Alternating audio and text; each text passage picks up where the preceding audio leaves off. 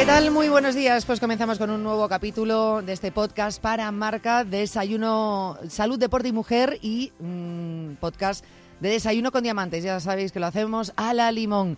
Los martes solemos hablar de salud y cada 15 días solemos hacerlo acompañados de nuestros compañeros de Marca, el diario deportivo, bueno, pues eh, más conocido diría en nuestro país, pero es que fuera de nuestro país también. Bueno, hablamos de salud y vamos a tocar un tema que yo creo que hoy vamos a aprender muchísimo. Siempre os digo lo mismo, pero es que en las entrevistas de salud aprendemos un montón de cosas. Pero es que hoy me interesa especialmente porque mm, si tuviésemos que dar cifras, eh, diría que a prácticamente todo el mundo en algún momento de su vida le ha ocurrido algo de lo que vamos a hablar hoy, que es del hambre emocional, ha sentido hambre emocional. A lo mejor no lo entendemos o no sabemos eh, definirlo o no utilizamos el concepto hambre emocional porque hasta ahora no lo habíamos escuchado nunca, pero seguro que si separamos las palabras decimos, vale, tengo hambre emocional, emociones, ah, pues es verdad, mira, pues cuando estoy más nerviosa, estoy triste, pues es verdad que atraco la, nevera y estoy todo el día ahí comiendo entre horas y, tengo muchísima ansiedad. Bueno, en algún momento eh, seguro que lo habréis notado. Hay otras personas que, llevan mucho tiempo sintiéndolo, que lo pasan mal, que entran en una especie de bucle y termina desarrollando esto en una especie de depresión, porque es una mala relación con la comida que implica muchísimas más cosas. Así que, como os digo, hoy vamos a hablar de hambre emocional y vamos a aprender muchísimo. Lo vamos a hacer de la mano de Sumati Díez Querol, es coach nutricional y experta en gestión del hambre emocional y autora del libro Tu relación con la comida habla de ti. Y lo tengo ahora mismo en mi mano, el libro. Tu relación con la comida habla de ti y además a mi derecha tengo a la propia Sumati. Sumati, ¿qué tal? Muy buenos días. Hola, buenos días. Muchas gracias por acompañarnos. Muchísimas gracias. Te voy a decir una cosa, antes de empezar a grabar estos programas siempre solemos charlar un ratito. Y fíjate, hemos hablado de cosas tan interesantes que siempre digo, ¿por qué no habremos puesto a grabar el saludo mm, así? De estos chafulleros de cuando venís y nos conocemos, porque se aprende también muchas cosas, lo cual promete todo lo que nos tienes que, contar hoy. Siempre digo que cojan papel y boli para apuntar vuestras recomendaciones, Sumati, pero en este caso lo vamos a tener muy sencillito, porque lo que nos expliques aquí, ampliado lo vamos a tener en tu libro. Efectivamente. Con lo cual, mejor todavía. Una cosa, tu libro, tu relación con la comida habla de ti. Acaba de salir hace un mes aproximadamente, en noviembre, 2 de, noviembre, en septiembre, 2 de septiembre me habías dicho. ¿Y es de esos libros que se puede leer con lápiz y papel? Pues sí, se pueden coger muchas notas porque se hablan de muchísimos temas. Primero del tema del hambre emocional que estabas comentando, entender qué es y sobre todo sentirnos identificadas es un libro sobre todo orientado a mujeres, aunque realmente también si un hombre tiene un problema de, con la relación con la comida podría ayudarle también, pero va muy orientado a mujeres porque es un tema, sobre todo como lo enfoco en el libro, con casos que ha sido sobre todo tratados con mujeres. Eh, que se pueden sentir muy identificadas ¿no? con el tema del cuidado de todos eh, y al final gestionar ese, esa frustración, ese malestar a través de la comida. Y es un libro que puedes se pueden coger muchas notas porque también habla de alimentación, habla de, de la conexión entre el segundo cerebro y nuestro cerebro y, también incluso de yoga, o sea que temas hay Habla un poquito de todo, o sea que subrayador y lápiz y vamos haciendo las anotaciones para ver, bueno, pues hoy apartados que nos pueden venir mejor o por el momento que estemos pasando nos veamos reflejados y podamos aprender más cosas. Eh, bueno, yo lo dejo aquí encima de la mesa porque vamos a sacar, como digo, muchos apartados de este, de este libro, pero vamos a empezar por el principio. Hambre emocional, ¿qué es el hambre emocional? El hambre emocional a mí me gusta definirlo como eh, ese hambre inconsciente y racional que nos lleva a comer sin tener hambre física, que nos hace comer más de lo que necesitamos, que nos genera culpa después cuando terminamos, que comemos y terminamos y no sabemos ni lo que hemos hecho, cuánto nos, magdalenas nos hemos tomado, cuántas galletas, cuánto y sobre todo genera muchísimo malestar. Y me gusta también verlo desde un punto de vista positivo en el sentido mm, verlo como una oportunidad también. Es una llamada de nuestro interior, nos está indicando algo algo no funciona bien. Estamos gestionando algo que no sabemos gestionar en nuestro día a día, ya sea una emoción, ya sea eh, una relación con un compañero de trabajo, con una pareja, con un familiar que no nos acaba de encajar, lo estamos gestionando a través de la alimentación. Entonces el problema no es la comida, el hacer una dieta, ¿no? Que, que, por eso también lo critico tanto, ¿no? Las dietas no funcionan. No tiene sentido ir a la dieta cuando el problema es que esa relación con la comida negativa que nos produce dolor está tapando la causa verdadera, es simplemente un síntoma. Claro, es como nosotros utilizamos la comida como si fuese un ansiolítico, ¿no? Totalmente. En vez de ir al médico y nos recete algo, pues directamente decimos, ah, pero si lo tengo en la nevera, el propio ansiolítico, ¿no? Es natural, entonces ya está directamente, eh, pues, pues como, como, como, como, como, hasta terminar sintiendo eh, esa culpabilidad que estabas diciendo ahora, ¿no? Que casi es más grande a veces que el propio, el, que el propio problema en sí. Totalmente, porque es que como tú estabas comentando al principio, es un problema que empieza poco a poco, porque uno no empieza a comer efectivamente empieza el hambre emocional, pero empieza poco, poquito a poquito, ¿no? al principio a lo mejor es una galleta, pero lo Sí, una galleta, una onza de chocolate por la noche. Si se queda ahí no pasa nada realmente, porque bueno, pues lo disfrutas y ya está. El problema es cuando va haciéndose cada vez más grande y esa tableta de, esa onza acabas en la tableta y o en las eh, todo el paquete de galletas o va más va más va más empezamos a coger peso te miras al espejo no te reconoces y, y las personas te cuentan no como eh, que es una obsesión se pasan el día pensando en comida. Entonces claro eh, quitas energía para cualquier otra actividad de tu día a día, ¿no? Fíjate, no, en este caso no es un hambre físico, es emocional, que luego hablaremos de la, de saber distinguirlo, pero sí se llega a notar, porque yo he tenido hambre emocional, aparte durante dos, tres años de mi vida donde lo he pasado realmente mal por, por, ¿no? por cómo me veía, cómo me encontraba, y llegas a tener una necesidad física, incluso, que es el movimiento de la mandíbula, es decir, necesito estar dando movimiento a la mandíbula, y eso es físico. En el libro hablo justo del tema de las texturas. A mí es un tema que me apasiona porque pasa a veces cuando, bueno, pues gente que quiere comer sano y empiezas a hacer, yo que sé, purés, cosas al vapor, al horno, y resulta que es todo blandito. Y efectivamente necesitamos masticar, necesitamos que, las que haya alimentos que crujan. Necesitamos, pues, por ejemplo, frutos secos. Eh, hablábamos justo también ahora del brócoli, ¿no? Pues que quede crujiente, ciertas verduras que no estén muy cocinadas. Cuando no hay alimentos crujientes es cuando de repente acudimos y nos pegamos el atracón de frutos secos, en el mejor de los casos, o de patatas fritas, o de alimentos esos que, que sentimos que crujen, ¿no? Y, realmente porque necesitamos introducir todas esas texturas. Entonces, si no sabemos eh, este, estos temas, pues claro, uno se pone a cocinar, voy a cocinar algo sano. Y es todo, pues eso, un un pescado al vapor, una patata al horno. Y, claro, es todo tan blandito que, que, no... Que dices, necesito de repente claro. que el músculo de la mandíbula esté funcionando y cuando te metes en ese círculo vicioso y en esa mala relación con la comida, necesitas para colmo que esté trabajando continuamente. Estás pensando en la comida continuamente, necesito estar moviendo la mandíbula continuamente. Y la mandíbula tiene muchísimo que ver con el estrés también. Acumulamos muchísimo estrés en la mandíbula. Entonces muchas veces necesitamos esos alimentos crujientes simplemente para relajarnos. La comida en general la utilizamos muchas veces para relajarnos, ¿no? Hay mucha gente con estrés o bien que se te cierra el estómago o bien que empiezas a comer y no hay fin. Y, muchas veces esa necesidad de cosas crujientes es simplemente para descargar la tensión que tenemos acumulada en, la mandíbula. Y también utilizamos, pues como estamos diciendo, eh, la comida. Eh, fíjate, justamente tenía aquí apuntado, y lo has dicho tú en la presentación, el hambre emocional se relaciona más con las mujeres. Es verdad que últimamente, en los últimos años, cuando hablo de últimos años siempre en el programa, siempre me refiero sobre todo a los dos, tres últimos años, ¿no? Cada vez vemos eh, más hombres que hablan de este tema, o sea, noto el estrés emocional Quizá puede ser porque socialmente pues ya se está igualando más todo, ¿no? Entonces ya el hombre también se preocupa más de estar bien físicamente. Antes la mujer era una obligación que estuviese bien físicamente, ahora es más por, por gusto, ¿no? Por sentirse uno bien. Quizá por eso ahora más hombres no tengan ese estrés emocional. Pero ¿por qué siempre se ha relacionado más con las mujeres? ¿O por qué las mujeres notamos más o estamos en esa situación de, hambre emocional? Pues yo creo que es un tema que afecta a, tanto a hombres como a mujeres. Eh, yo empecé, cuando empecé a dedicarme a todo esto, en los cursos eran mujeres. Y a día de hoy, el 95% de las personas que acuden a los cursos o a las charlas son mujeres. Y por eso al final los casos que me salían ¿no? para compartir en el libro, que es un libro donde comparto muchos casos prácticos, tanto personales míos como de personas que han llegado a la consulta o a los cursos, son casos relacionados más con la mujer. ¿no? Entonces por eso hablo muchos temas, justo lo que comentaba antes.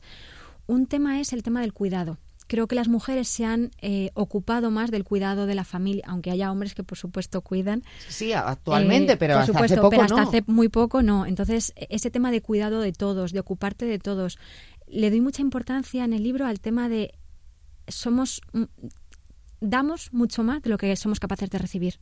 En muchos casos nos cuesta muchísimo recibir o pedir ayuda y entonces ¿qué es lo que ocurre? Que necesitamos un equilibrio entre lo que damos y lo que recibimos. Si todo el tiempo estamos dando, la comida, comer hay que comer. Entonces es una forma de devolvernos esa energía, nos da calorías, nos da energía, entonces una forma de devolvernos eso que estamos dando tanto hacia afuera. Entonces, por eso enfoco mucho eh, el tema del hambre emocional en un equilibrio entre nuestro dar y nuestro recibir. Es decir, estás dando mucho más de lo que estás recibiendo, estás, eh, cómo está tu autoestima, cómo está, eh, cómo te sientes, ¿no? Cómo tus necesidades, tus anhelos, tus preocupaciones se satisfacen o se satisfacen. Y en la sociedad en la que vivimos, o desde donde, de donde venimos también, creo que ha sido la mujer la que ha dejado en las familias mucho más esas necesidades a un lado y el hombre no digo 100%, pero vamos, que sí que ha seguido más con su trabajo, con sus intereses, y la mujer es la que la que comienza, bueno, pues aparecen los hijos y, y, deja... sus cuerpos cambian, ¿no? Eso es. Porque eh, antes veías, bueno, un hombre con barriguita y decías, bueno, pues tiene barriguita, ya está. La veías a la mujer, entonces, uy, cómo se ha estropeado, ¿no? Más exigencia con ella misma, ¿no? para eso que estás diciendo tenemos que conocernos muy bien o tenemos que empezar a conocernos muy bien y a veces eso asusta también. Ese es el tema que yo creo cuando una persona tiene problemas o relación negativa con la alimentación, el acudir a la dieta porque es más fácil, porque es lo que nos han enseñado, porque desde pequeñita si tenías un poco de sobrepeso o lo que sea, enseguida vamos a hacer la dieta y entonces lo relacionamos con eso, pero realmente eh, si quieres ir a la causa necesitas conocerte. Y a veces nos da tanto miedo parar, cerrar los ojos y conectar con nuestras vulnerabilidades. Claro, porque dices, es que hay un tutón revolutón ahí dentro que como empieza a intentar conocerme va a salir aquí de todo. Bueno, quizá lo mejor es que vaya saliendo todo, ¿no? Para poder ir solucionando esas cosas. A lo mejor justamente empezar una buena relación con la comida va a ir poco a poco. Cuando empieces a relacionar, a solucionar esos pequeños problemas, va a ir bajando esa intensidad con la comida, entiendo. Mm, sí o sí tenemos que conocernos. Eso es el primer, de hecho, consejo que podemos dar de lo que has dicho hasta ahora sobre todo, ¿no? El, decir vamos a estudiarnos. Y desarrollar la paciencia, porque otro tema de nuestra sociedad es el que queremos todo rápido, la dieta para perder 10 kilos de golpe y, eso no funciona. Claro. Entonces... Luego los cogemos y cogemos 20, que eso pasa mucho con las dietas. También hablaremos de ello, ¿eh? ¿eh? Hablamos de hombres, de mujeres. Yo quiero hablar de edades. ¿Hay edad para el hambre emocional? Pues yo creo que el hambre emocional comienza en la infancia Comienza cuando eh, nos empiezan a hacer chantajes para que nos acabemos lo que tenemos en el plato, cuando nos dicen que es bueno y que es malo, eh, cuando eso nos va separando de lo que nuestro cuerpo nos pide, de escuchar nuestra naturaleza, de escuchar Estábamos comentando antes al principio también cómo hay estudios ahora cuando a, determinados eh, niños se les coloca diferentes alimentos con diferentes nutrientes delante, si se les deja a ellos mismos elegir, eligen aquellos alimentos que forman una dieta equilibrada, una alimentación equilibrada. ¿Qué es lo que ocurre? Que entran con la mejor voluntad del mundo, ¿no? Los padres. Vamos, esto es bueno, esto es malo. Eh, empiezan los castigos, empiezan los premios con alimentos de mala calidad. Eh, empiezan, eh, pues eso, si eres un buen niño, si te acabas lo que tienes en el plato. Y entonces al final el niño, pues se acaba lo que tiene en el plato para ser un buen niño y vamos separándonos de, de, de esa necesidad, de esa escucha de nuestro cuerpo y eso, según vamos creciendo, pues se va haciendo cada vez más grande. Entonces, del niño pasamos a, de repente, tenemos un poquito de sobrepeso en la edad adolescente. Nos hace polvo la, autoimagen, la, autoestima. Nuestros padres nos llevan al, al dietista, una dieta, y ya empezamos ahí con la restricción, la prohibición, obligación a ciertos alimentos, y eso nos va separando todavía más de qué necesito en este momento. Y llega un momento en el que lo único que quieres es hacer lo contrario a lo que te han dicho toda la vida. ¿Que te han dicho que no comas chocolate? Pues eh, quiero chocolate. ¿Que te han dicho que la pasta engorda? Pues quiero pasta.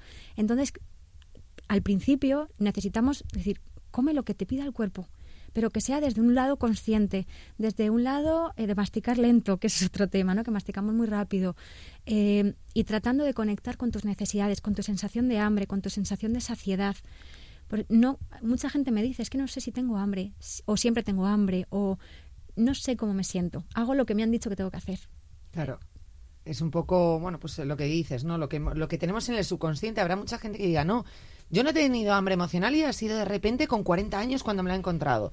Bueno, quizá mm, de pequeño la tuviste, has tenido unos años más tranquilo y de repente aparezca. Luego, por otro lado, puedes decir, no, vale, pero estáis diciendo que hay, tiene, hay un problema de trasfondo para tener ese hambre emocional. Los niños a priori no tienen problemas. Sí, pero de niños se lo generan los mayores, a lo mejor, ¿no? Con lo que estás diciendo de apretarles de esa manera. Así que hay que tener muchísimo cuidado. Creo que en, estos años de salud, en el Cuídate, lo que estoy aprendiendo es que todo, todo parte de la infancia. todo. El deporte, las lesiones, cualquier problema parte de la infancia. Muchas veces, oye, pues porque hay algún problema de nacimiento, ¿no? Que esté ahí. Pero luego son en los cuatro o cinco primeros años de vida donde hemos adquirido pues esos problemas que luego mm, o van a dar la cara o se van a ir desarrollando. Es, mm. es, alucinante, es algo que no me entra en la cabeza. Hace, justo antes de empezar a hacer la entrevista, me estabas hablando precisamente de los niños que estaba mucho también el problema de la alimentación con los purés, ¿no? Que le metíamos los alimentos en los purés. Tenía un nombre todo eso. Baby led winning. baby led winning. Led winning, vale. Y es una forma de alimentación que se ha puesto últimamente de moda en los últimos años, que consiste en eh, no es incompatible con los purés, pero que sí que se parte de la idea que eh, la digestión empieza en la boca, entonces nos interesa empezar a, saborear el alimento, el no tragarlo, ¿no? Los purés normalmente se comen como rápido, es, algo cómodo para los padres cuando tenemos prisa y... Eh, y donde le metemos de todo. Claro. Y el niño no diferencia entre el pescado, el pollo, eh, la verdura, etcétera, ¿no? Todos los alimentos. Entonces, esta forma de alimentación se orienta mucho a a que, eh, a que, el niño elija los alimentos que estén hervidos, que estén blanditos para que no se atraganten y que sean de fácil digestión, pero que sea él primero el que lo elige y el que lo va comiendo. Entonces son niños que, que después de unos meses comen solos, comen igual que los padres, eh, incluso pues eso que te piden después del colegio un trozo de brócoli y no te piden la galleta con azúcar, ¿no? Claro, pues a lo mejor pues, jugando ¿no? con la textura tanto en la mano como luego llevárselo a la boca, pues hace que luego, bueno, pues eh, lo tengan como más naturalizado ese tipo de alimento. Claro. Muchos padres ahora nos están escuchando, seguro que de repente dicen, uy, esto me interesa, tengo un bebé en casa. Bueno, mm, yo tenía una duda que te preguntaba también antes, eh, Sumati, que era, mi hija, por ejemplo, comía purés con todas las verduras, o sea, comía, de verdad, yo creo que era lo que más le gustaban las verduras. Y a medida que le fui metiendo comida, esas verduras que yo le ponía en el puré ya no las soporta. Es decir, le hacía puré de brócoli, de judías, zanahorias, y fue empezar a comer y ya no soportar esa verdura.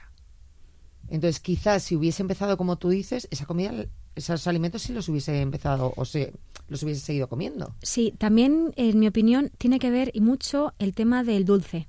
Cuando empezamos a meter, por ejemplo, el tema de la fruta, hablando del mejor tipo de dulce, y ya no te digo pues alimentos con azúcar y demás, eh, las papilas gustativas se van desarrollando. Entonces el niño se acostumbra a esos sabores dulces y ya no quiere los sabores, los sabores ácidos, amargos y los empieza a rechazar.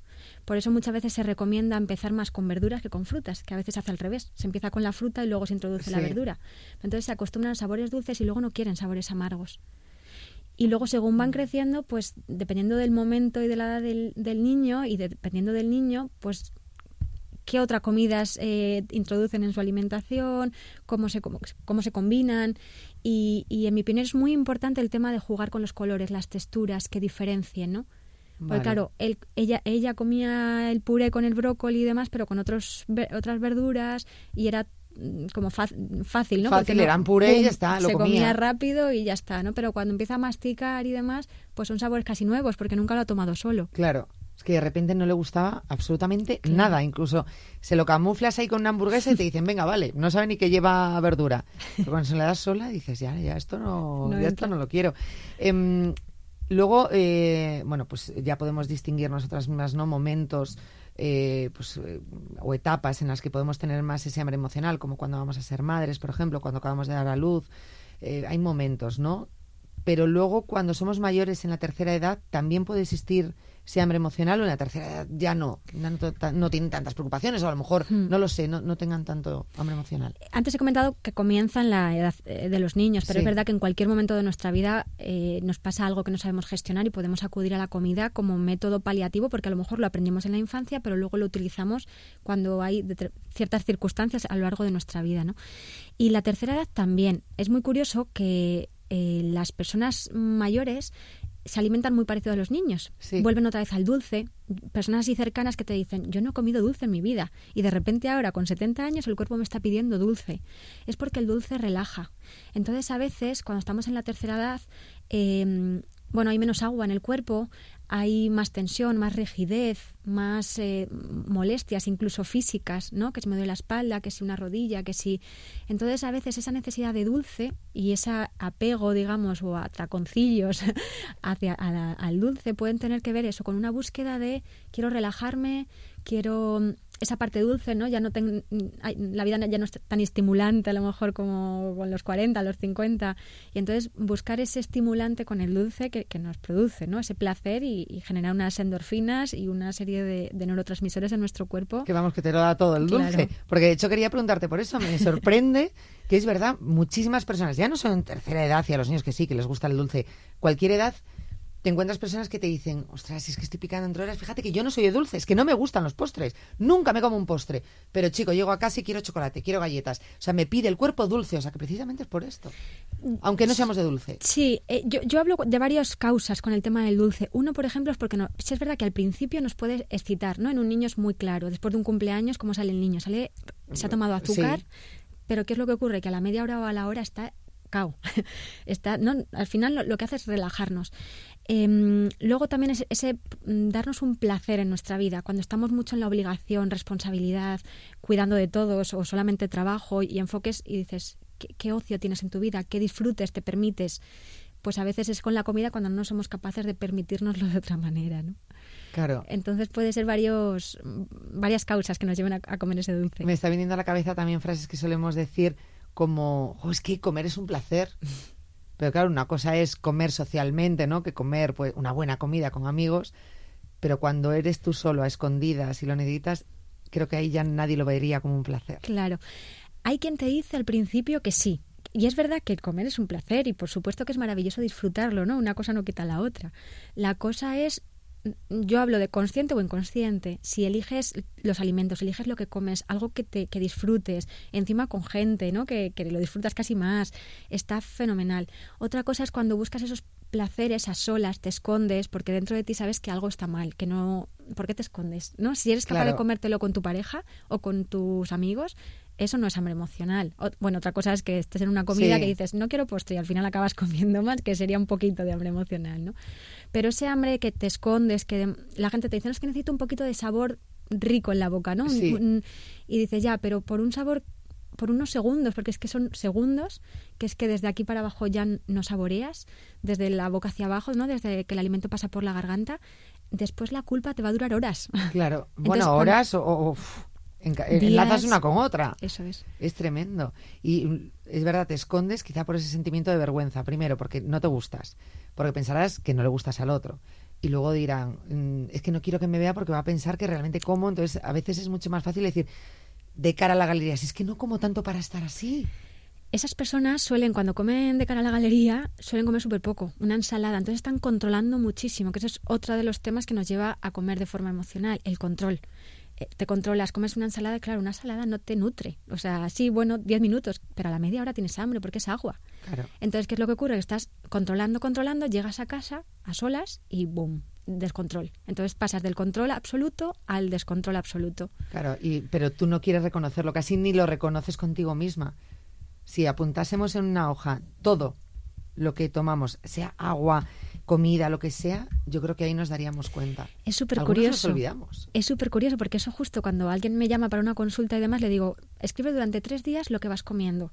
Entonces la primera pregunta es, ¿qué te ha llamado la atención? de eso que has escrito, que eso puede ser otra, otro, otro consejo, ¿no? El apuntarlo durante unos días cada uno para y ver qué te llama la atención. Y claro, las personas normalmente te dicen, claro, es que como muchísimo más de lo que me imaginaba. Claro, es que Picoteo muchísimo más de lo que yo pensaba. Claro, tú recuerdas una patata, no recuerdas la bolsa entera. Y dices, es que no he comido todo, pero una patata no hace nada. Y dices, no, pero es que has cogido un buen puñado. O has ido tres veces y pensabas que habías abierto la nevera una vez, ¿no? Bueno, luego en los consejos finales lo, lo volveremos a repetir, pero me lo apunto o sea, eh, intentar durante tres días, por ejemplo, apuntarnos desde que nos levantamos a la, nos acostamos todo lo que ingerimos. Eso es. Sea líquido, comida, lo que sea, ¿no? Incluso si damos un paso más, vincularlo con alguna emoción, con alguna, algo que haya ocurrido en nuestro día a día. O sea, ¿qué sentíamos en ese momento? Eso es. y luego que nos llama la atención de lo que hayamos escrito, ¿no? y seguro que da mucha información. Eso es importante para nosotros mismos, incluso por si decidimos pues, ir a un especialista, ¿no? Decir, mira, esta es mi tabla, esto es lo que como, ahora ayúdame. Claro. Porque no, a veces no, generalmente no tenemos la fuerza suficiente como para tirar nosotros solos. O sea que eso no nos dé vergüenza nunca pedir ayuda. Eh, yo te quería preguntar, porque en el libro hace referencia a siete eh, tipos de hambre relacionados con el aspecto físico, mental y emocional. Antes estabas haciendo referencia también al aspecto emocional y físico pero de repente me salen siete aquí que, me dices.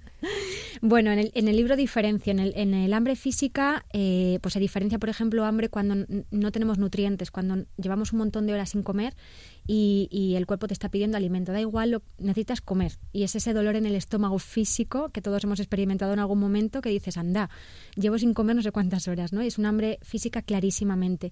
Luego estaría también un hambre por olfato, por ejemplo, ¿no? Cuando pasas por delante de una pastelería y de repente dices, pues no tenía hambre, pero... Mm, Me comería el, este... El cuscurro de pan. O también, por ejemplo, cuando tenemos una alimentación desequilibrada, sería el tercer tipo de, hambre física, eh, y el cuerpo nos pide, por ejemplo, una hamburguesa, ¿no? Llena de grasa, llena de proteínas. Entonces, en ese caso no es... Y te sientes fatal, porque el cuerpo me pide y, y, una persona que ha, lleva un mes sin comer grasas, ¿no? Porque está comiendo muy sano. Es claro, es que el cuerpo necesita grasas. Si no se las das, el cuerpo te la va a pedir de mala calidad. O con el azúcar. Quitas todo el azúcar, los hidratos, y el cuerpo te pide chocolate o te pide, claro, te lo pide en la forma que tu cuerpo lo obtiene más rápidamente. Te lo pide y además mm, en forma de atracón. Te lo pide como, por favor, métete una hamburguesaza. No te dice, ay, me apetece una hamburguesa. No. Claro. Entonces, en estos casos yo siempre es, pues, organízate para no, para no dejar muchas horas entre comida y comida, que la alimentación sea equilibrada, que, bueno, pues organización, ¿no? En el día a día, que eso sobre todo al principio, cuando queremos comer más sano o queremos mejorar nuestra relación con la comida, el orden nos va a ayudar siempre. Luego estaría el hambre mental, que hay diferencia entre hambre por abundancia, o eh, por perfección. Por abundancia es cuando comemos por los ojos. Cuando llegas a un, a un buffet, por ejemplo, y te pones en un plato mucha más cantidad de la que necesitas. Entonces, en esos casos, como es mental, podríamos dejar de comer cuando estamos saciados. Podríamos elegir, decir, vale, me he puesto más porque es verdad que llegaba con mucha hambre, pero elijo, que para mí lo de elegir es importantísimo, ¿no? El ser, e, elegir parar de comer. Entonces, bueno, he comido con los ojos, he comido por abundancia, pero paro. Pero he sabido parar, ¿no? Eso es. Mi cabeza ha dicho, no, hasta aquí, ya estás lleno. Y luego el otro tipo de hambre mental que veo muy a menudo es por perfección. Gente muy exigente que es normalmente son, están acostumbradas a hacer dietas que o lo hacen todo perfecto, se saltan una cosa de la dieta un día y ya tiran todo por la borda. Entonces son personas que están entre el blanco y el negro, entre el sí y el no, y no hay un punto medio.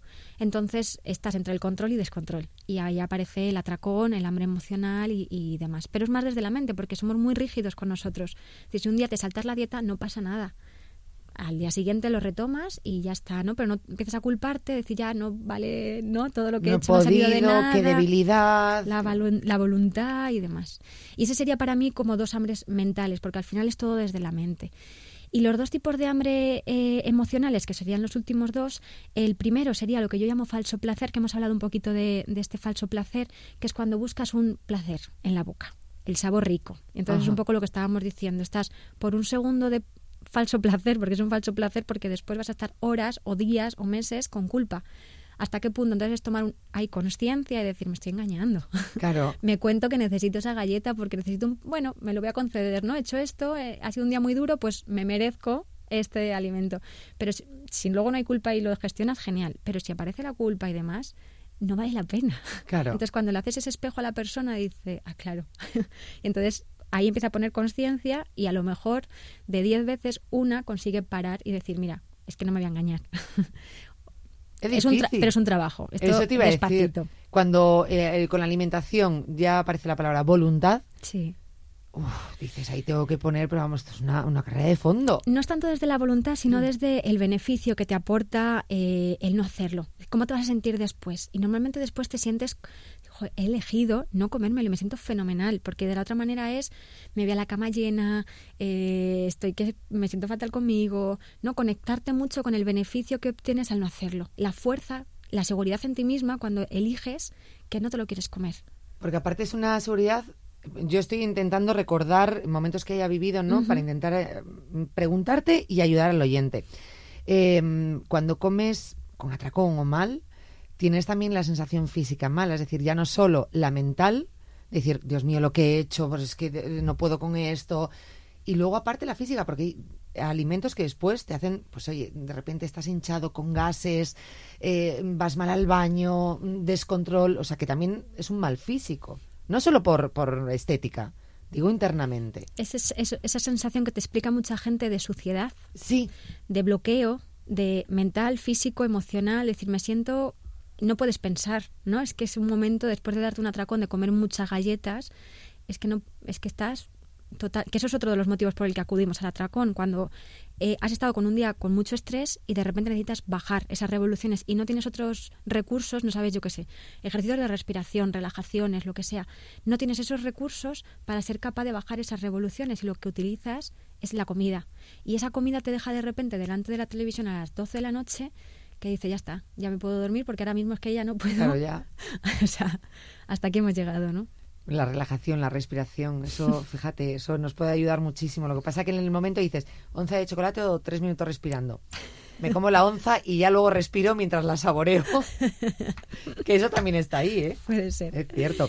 Eh, quiero ir, preguntarte por alimentos con los que podamos notar más calma. ¿Existen algunos alimentos que puedas decir, oye, mira, estos alimentos, mm, procura no irte al chocolate, a lo mejor no están tan permitidos, pero bueno, te van a calmar también? Sí, como sustitutivo del chocolate, por ejemplo, los productos de algarroba, el, cacao es un estimulante. Aunque sea mm, lo más puro posible, bueno, pues es mejor porque no tiene tanto azúcar, pero es un estimulante. Entonces, por ejemplo, la algarroba, que ya cada vez hay más productos, sobre todo en herbolarios y demás, no es estimulante tiene un color muy parecido, que para los niños da el pego totalmente. Oh, qué bien. Y sí es verdad que el sabor es un poquito, un pelín diferente. A mí personalmente me gusta mucho más. Mezclado a lo mejor en vez de con azúcar, pues con sirope de agave o con un endulzante que sea de mejor calidad. Eso en cuanto a un sustitutivo directo, ¿no? En cuanto a alimentos en general que podamos introducir en nuestra alimentación que nos ayude a estar más calmados, pues por ejemplo, todos los alimentos cocinados y a fuego lento con tapa siempre van a relajar más que aquellos crudos y hechos mm, a fuego fuerte y sin tapa, por ejemplo, fritos o cosas que se hacen como muy rápidamente. O sea, cualquier alimento que lo cocinamos a fuego lento y con tapa siempre nos va a relajar más que ese mismo alimento con fuego fuerte y sin tapa o en crudo, ¿no? Una ensalada por la noche nos activa mucho más que unas verduras al vapor, por ejemplo. Alguno te dirá, vale, pero cuando me viene el momento de ansiedad, ah, claro. dices, es que no me voy a poner a prepararme Nada, en ese caso es mejor tener algún alimento de algarroba y cosas así, sustitutivos directos, ¿no? Porque dices, yo quiero ir a lo rápido, no, voy a abrir la nevera ahora para hacerme... O eso, harinas integrales mejor que harinas blancas, entonces si vas a comprar galletas, pues mejor que sean unas galletas integrales, eh, que siempre el, todo lo integral pues tiene más fibra, te sacia más, eh, tiene más magnesio, tiene otros minerales que te ayudan a, asimilar mejor ese, ese, alimento, ¿no? Y que el azúcar que pueda llevar esa galleta no sea tan mala como, como cuando lleva fibra, que lo vas a asimilar más despacito, ¿no? ¿En cuánto tiempo crees que una persona, por ejemplo, que vaya a tu consulta, ¿no? Y sepáis perfectamente que está en una situación de hambre emocional, eh, con pues, una gravedad, entre comillas, media, ¿no? Una persona que, que, lleve muchos años no anclada en esto y que a lo mejor necesite más trabajo, si empieza a trabajar poco a poco contigo, ¿en cuánto tiempo crees que puede empezar a olvidarse ya de este hambre emocional y empezar a recuperarse? Eh, diferencias cuando empiezas a tomar conciencia, es decir, una persona que ya viene a la consulta es porque ya de repente dice, no puedo más de las dietas, necesito algo diferente. Y esa, esa diferencia... es el eh, primer paso. Es el primer paso, es decir, quiero aprender a cuidarme desde otro lugar, que no sea desde la exigencia, desde la dieta y de demás. O sea, que ya esa persona que llega es normalmente con una predisposición. Y normalmente después de la primera consulta ya empieza a hacer pequeños cambios en su día a día. Es verdad que el tema del hambre emocional, si además viene de la infancia, igual que se fue instaurando poco a poco, tarda. Incluso personas que ya no se dan atracones te dicen, tengo que estar super, necesito estar súper consciente, porque mi proceso mental enseguida me lleva a, ¿qué ha pasado esto? ¡Bum! Eh, nevera. Y entonces ahí es cuando tienes las herramientas para decir, hey, ta, ta, ta, ta, ¿no? Entonces haces otra serie de, de, pasos, de ejercicios y demás para cambiarlo, ¿no? Pero es verdad que desde, el, desde prácticamente la primera consulta empiezas ya a poner conciencia en tu forma de comer. Y cualquier persona, aunque no venga a la consulta, otro consejo, el poner conciencia en nuestra forma de comer, es decir, ¿qué es lo que yo realmente necesito en ese momento? ¿Necesito ese chocolate o es que estoy agotada o es que estoy que, que necesito ese pequeño placer? El poner conciencia, eso es un paso inmenso. Vale, o sea, en el momento de yo cojo la onza de chocolate, decir, oye, mira, pararme un segundo y decir, oye, que me voy a comer una onza de chocolate, que sé que esto no está bien, vale, ¿qué quieres? Vale, es tu problema, pero que sepas que lo estás haciendo, o sea, ser muy consciente que lo estoy tomando. Y no hacerlo rápido, por ejemplo, no comértela rápido y a escondidas, decir, me lo voy a disfrutar y la voy a saborear y que se me derrita poco a poco en la boca, se me deshaga y disfrutarlo. No hacerlo a escondidas y porque eso te va a generar mucho más eh, culpa, te genera más culpa que si lo haces despacito, si lo voy a disfrutar, ya que luego lo disfruto. Y si me pillan, me pillaron. O sea, no me esconda. O incluso exponerte y decirme como la onza de, mi, de, chocolate con mi pareja y no pasa nada. Claro, y ya está. Oye, necesito un poco de chocolate. Pues tráeme otro poquito para mí. Y compartir ese momento, ¿no? También. Quizá el segundo ya no vayas a por la segunda onza y, oye, pues será mucho más, más sencillo. Vale, estamos viendo entonces que se puede controlar se puede o, hacer. gestionar, no me gusta mucho hablar del control. Es verdad, la palabra controlar fuera. Eso eh, podemos gestionar ese hambre emocional hasta, bueno, pues poder llegar a solucionar esa relación mala relación con la alimentación. Entonces, vamos a, mm, a, dar unos consejos a los oyentes, empezando por recopilar algunos de los que ya hemos dado al principio, que es, por un lado, agendar todo lo que vamos comiendo. ¿no? Apuntar durante tres días, por ejemplo, vamos a poner, agendar todo lo que comamos y bebemos. En caso de ver que es mucho, poder acudir mm, a un especialista, dar ese paso, decir, oye, voy a verbalizar con un especialista el problema que creo que tengo para que me ayude, ¿no? A gestionarlo. Especialista. ¿Qué más podemos hacer?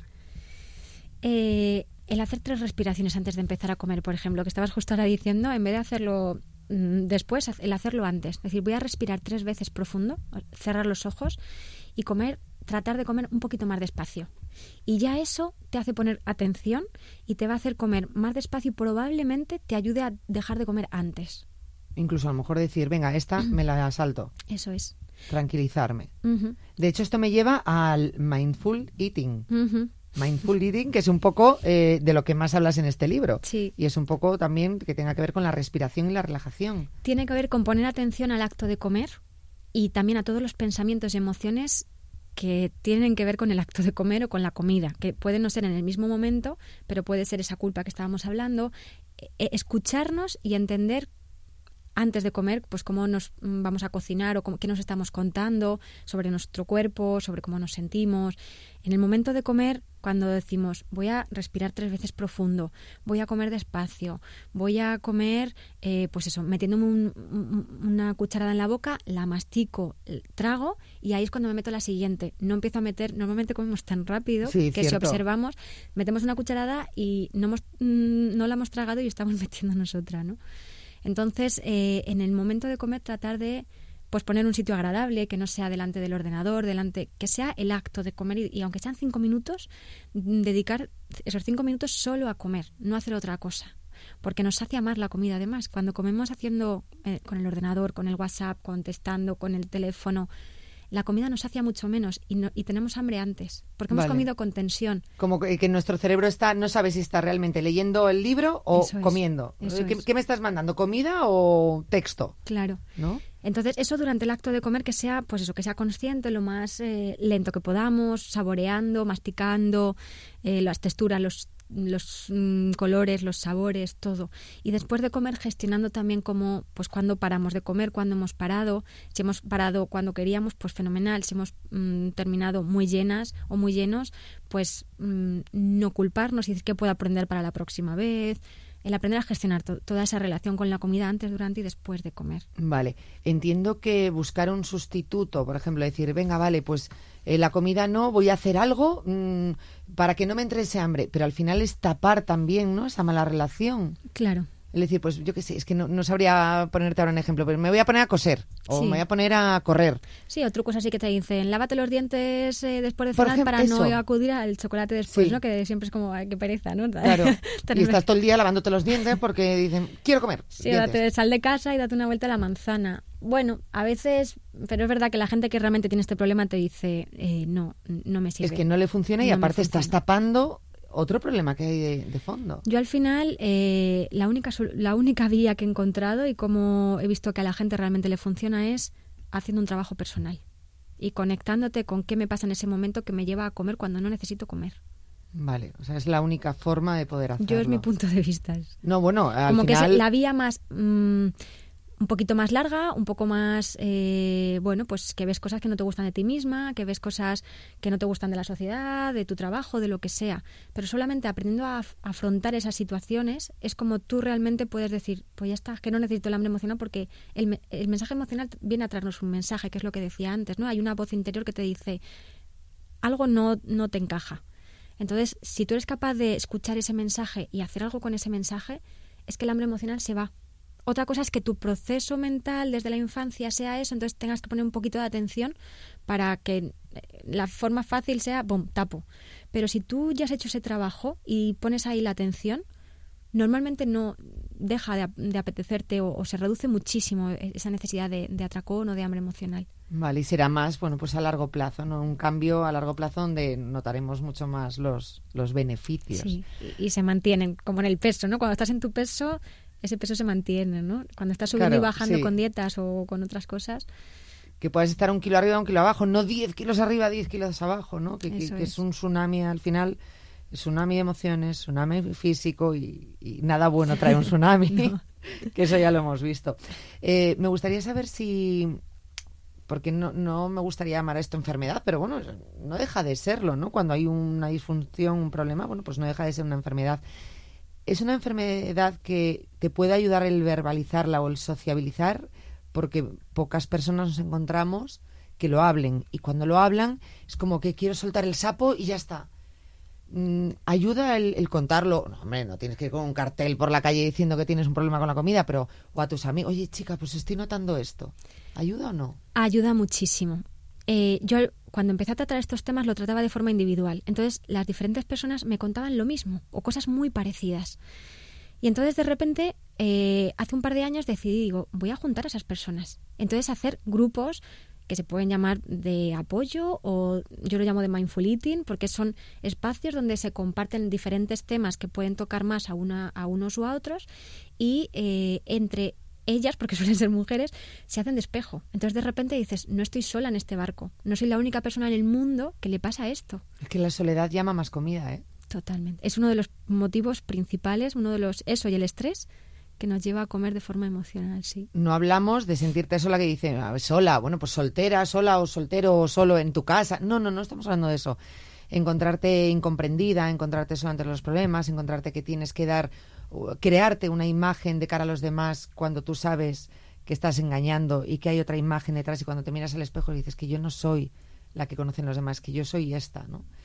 Eso, eso genera muchísima soledad. Muchísima. Muchísima. Y a veces es al revés. Por, mira, eh, en mi caso, por ejemplo, fue cuando di a luz, o sea, cuando yo el embarazo a mí, bueno, pues me afectó no tanto en la comida en sí, sino bueno, pues porque hormonalmente me hizo engordar mucho y no adelgacé cuando di a luz. Eh, no solo no adelgacé ni lo que había pesado mi hija, sino que salí pues un poquito más hinchada y luego puse unos kilos de más por culpa, estamos hablando de 30 kilos, ojo, no estoy hablando de ninguna tontería. ¿eh? de, de 10 kilos, para que los oyentes puedan a lo mejor sentirse identificadas. Y entonces en ese momento era incapaz, es decir, yo me veía al espejo, me veía totalmente deformada, o sea, yo realmente ahora me imagino, veo fotos y digo, bueno, vale, estaba muy gordita, pero no era el monstruo, es que parecía que tenía en mis ojos, parecía que tenía hasta escamas. O sea, era una monstruosidad lo que, lo que veía frente al espejo. Eso me llevó a necesitar comer más. O sea, es decir, ya no era, me daba igual la dieta, me daba igual lo que me pusiesen, comer, comer. Me subía a la báscula y ya, a veces era, he subido un kilo, pues no es tanto, a por el siguiente. Era una lucha brutal y se concentró en tres años y fue horrible psicológicamente cómo lo llegué a pasar.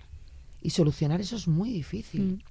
Hace polvo porque a nivel, sobre todo autoestima, de mirarte al espejo y decir yo no soy esta. O sea, te miras al cuerpo, el, te miras el cuerpo y dices es que yo no tengo nada que ver con esto. Es que no me identifico. Y es que además, pues eso, empiezas a hablarte fatal. ¿No? Te empiezas a, a llamar de todo, o sea, de todo mm, horrible, o sea, que no se lo dirías ni a tu enemigo, ¿no? Es, No, no, horrible. te tratas fatal. Entonces, es un bucle, un círculo mm, vicioso que nos metemos ahí y te sientes fatal contigo misma, eso te hace comer más, coges más peso, te miras al espejo y cada vez te, te odias. Te odias, bueno, que llegas a decir la frase, das asco. Totalmente. O sea, te la llegas a decir a ti Y- misma. Lo que no le dirías a otra persona en tu situación, que ves con más Mm. kilos o gordita, tú no le dirías a esa persona segurísimo, tía, das asco. Pero a ti misma te dices, tía, das asco. Mm. O sea, no sé cómo puedes salir a la calle. En- en- y entonces cuando has llegado ya a ese lugar, eh, ¿cómo se produce el retorno? Aprendiéndote volver a quererte de nuevo. Porque llevas tantos años o tantos meses o hablándote ya de esa manera, Claro. que estamos hablando ya en unos términos Que te que ya no, el respeto, que ya no te vale. No, o sea, vamos a aprender a querernos. Y desde el aprender a querernos es como vamos a empezar a perder peso. Porque lo que te lleva a comer ahora es cuando te miras al espejo y te odias. Entonces te odias y comes. Si tú dejas de odiarte, dejas de necesitar esa comida emocional. Entonces empieza a reducirse. Pero es un proceso, un proceso interno tremendo. Porque por un lado puede ser po- por el tema de tener sobrepeso y por otro lado que muchas veces dicen, no, los delgados no tienen hambre emocional, los delgados también Cierto. tienen muchísimo hambre emocional, muchísimo. Otra- Y hay gente que te dice, claro, es que yo hasta los 45 comía guarradas y, y estaba súper delgada y de repente a partir de los 45 Empecé a engordar. empecé a engordar. Entonces empiezas a, lo, lo que estábamos diciendo, no reconoces tu cuerpo, te odias, te dices cosas al espejo tremendas. Entonces, eh, yo vuelvo a lo mismo, el, el camino es aprende a quererte de nuevo, aprende a cuidarte, aprende a tenerte en cuenta, qué necesitas. Y, y- es un cuidarte al máximo, ¿no? Ponerte en primer lugar. Y luego, pues eso, que lo que decíamos antes, primero te maltratas a ti misma, tienes que tapar ese maltrato respecto a los demás, que no vean que te estás maltratando de esa manera, ¿no? Cuando hablamos de maltrato es real, o sea, es maltrato real, tengo que taparlo, como con las parejas cuando dices que no, no quiero que nadie sepa que, que, que mi marido o que mi mujer mm, mm, me maltrata, ¿no? Pues esto es lo mismo, tengo que taparlo y entonces soy feliz. Entonces, pues qué divertida soy, sé qué lindo me importa, estoy gordita, tal, no sé qué, no sé cuánto, estoy gordito, tal. Tengo amigos y, y quedo a jugar al pádel y, y qué guay soy. Y eso, de eso no existe nada. Nada, cero. Es una fachada. Mm, totalmente. Todo por tapar un problema, quizá relacionado con el sociabilizar tu problema, ¿no? Eso es. Entonces es ahí cuando empiezas a hablar, cuando empiezas a compartirlo y reconoces que tienes ese problema. Si no quieres con tu familia, además, pues hazlo con grupos que no conoces de nada, simplemente que están en tu misma situación. Entonces te sientes tan unida y te, te ayuda tanto que ese, eso te da fuerzas y dices, no estoy sola. No estoy sola. Y todas esas personas se apoyan entre sí y de repente consigues eh, tus objetivos, ¿no? Claro que repetimos, muchas veces nuestros objetivos no es la parte física solamente, que es muy importante. No física por ser modelos, no por sentirnos bien. La, la parte física, la parte emocional se van a terminar solucionando o, o por lo menos se va a poner eh, parte para que se solucionen muchos problemas que no tengan que ver, pues a lo mejor con, con lo que es la comida ni nada, pero que tengamos un problema ahí de trasfondo y nos va a ayudar mucho. Como otro de los así de las claves que estábamos Sí. comentando eh, es el tema de las no dietas, el, el tener, el tener muy presente que la dieta no funciona y que esa mentalidad de dieta es la que nos hace ese control y descontrol y es lo que nos hace eh, esa falta de amor hacia nosotras. Cuando aprendemos a querernos, el cuerpo, el peso del cuerpo se equilibra. Si nosotras tenemos en cuenta nuestras necesidades, eh, nos queremos y, y- y- y todo esto que estamos hablando, es que lo que nos pide el cuerpo son alimentos sanos. Cuando Claro. el cuerpo nos pide alimentos malos es porque nos queremos autosabotear con esos alimentos. Vale, o sea, no, la palabra dieta fuera, eso que a lo mejor dieta implica obligación, control, todas esas palabras, ¿no? y es la Una forma en la que en- el en tema del dictadura. totalmente el tema del peso cada vez se está trabajando más con el tema de mindful eating, es decir, el- eh, eh, va por otro lado, es que no va en la dieta. Claro. Si tú estás a gusto contigo misma, no, no necesitas la dieta. La meditación, la respiración, el conocerse, la tranquilidad, ¿no? Todo eso que, bueno, y dices, vale, pero es que tengo una vida en mi casa, mucho, el trabajo, la familia, los niños, cargas, cargas, cargas, que nos autoimponemos todos, los hombres y las mujeres. Todos. Eso, dices, vale, bueno, puedes tenerlo, porque lo tenemos todos, pero procura que no eh, que todo eso no te lleve a la comida o intentar solucionarlo de esa manera. Bueno, pues intenta bajar el ritmo del trabajo, a lo mejor, no sé, otro tipo de cosas, pero no lo relaciones en absoluto, ¿no? Totalmente. Es decir, no, hago bien porque claro, tengo tanto trabajo que cómo no voy a comer así. Pues chico, pues no. O para o no trabajes tanto. Sí, No es algo así. totalmente, sí, sí. Eh, bueno, aparte del libro, todo esto que estamos hablando, que hemos hablado, eh, Sumati, lo vamos a encontrar en tu libro. Tu relación con la comida habla de ti, una guía para mujeres que desean indagar sobre cómo comen, identificar el hambre emocional y conectar con su esencia. Como digo, cosas que hemos estado hablando en este podcast. Mm, te voy a decir una cosa, todo lo que hemos dicho efectivamente, volvemos al principio, vale para los hombres. Es Sí. decir, exactamente, no hemos hablado en ningún momento que podríamos haber hablado de la menstruación, si hemos hecho referencia al ser madres en ese momento, o sea, muchas cosas, pero vale para hombres y para mujeres. Sí, yo, yo empujaría a los hombres a que se animen.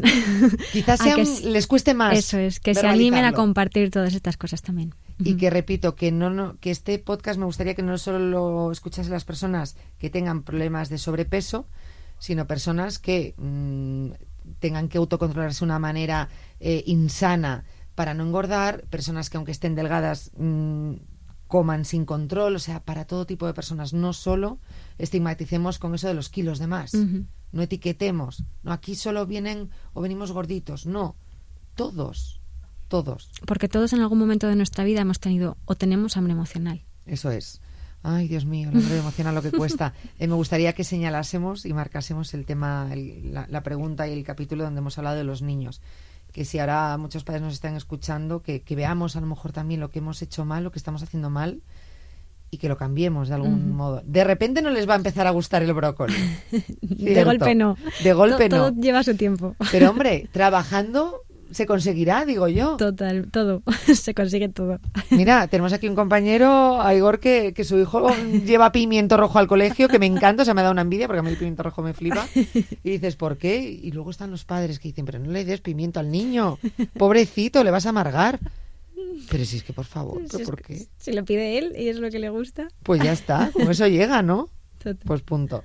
Eh, Sumati 10, muchísimas gracias por haber estado con nosotros. Un placer. eh, que todos aquellos que, bueno, estás aquí en Madrid, entiendo, ¿no? Sí, sí. Eh, con tu consulta, todos aquellos que quieran ir a tu consulta, no sé si tienes eh, página web, datos, Sí, es sumati.es. mm, pues sencillo. Fácil. Aunque al principio me costaba con tu nombre porque te llamabas Sumit, no, Sumati. Sumati. Sumati.es. Eso es. Más sencillo imposible. Tanto para talleres, para poder aprender, para ir a tu consulta y, y luego, pues por supuesto, tu libro donde ampliamente se habla o hablas de todo lo que hemos charlado aquí y hemos aprendido. Muchísimas gracias, Sumati. Muchísimas gracias a ti. Gracias por todo. Bueno, y nos despedimos también de este programa hasta dentro de dos martes en marca.com, desayuno, salud, deporte y mujer. Eh, ya sabes que nos puedes escuchar en cualquier momento, cualquier hora, en cualquier sitio, porque es lo bueno que tienen los podcasts. A través de la plataforma de podcast de marca.com, a través de la aplicación gratuita para iOS y Android Desayuno con Diamantes, en iBox, en Apple Podcast, en Spotify y dentro de poco yo creo que estaremos en todas las plataformas que existen porque estamos en todos lados. Nos vemos mañana con más temas, pero aquí en Salud en Marca dentro de dos semanitas.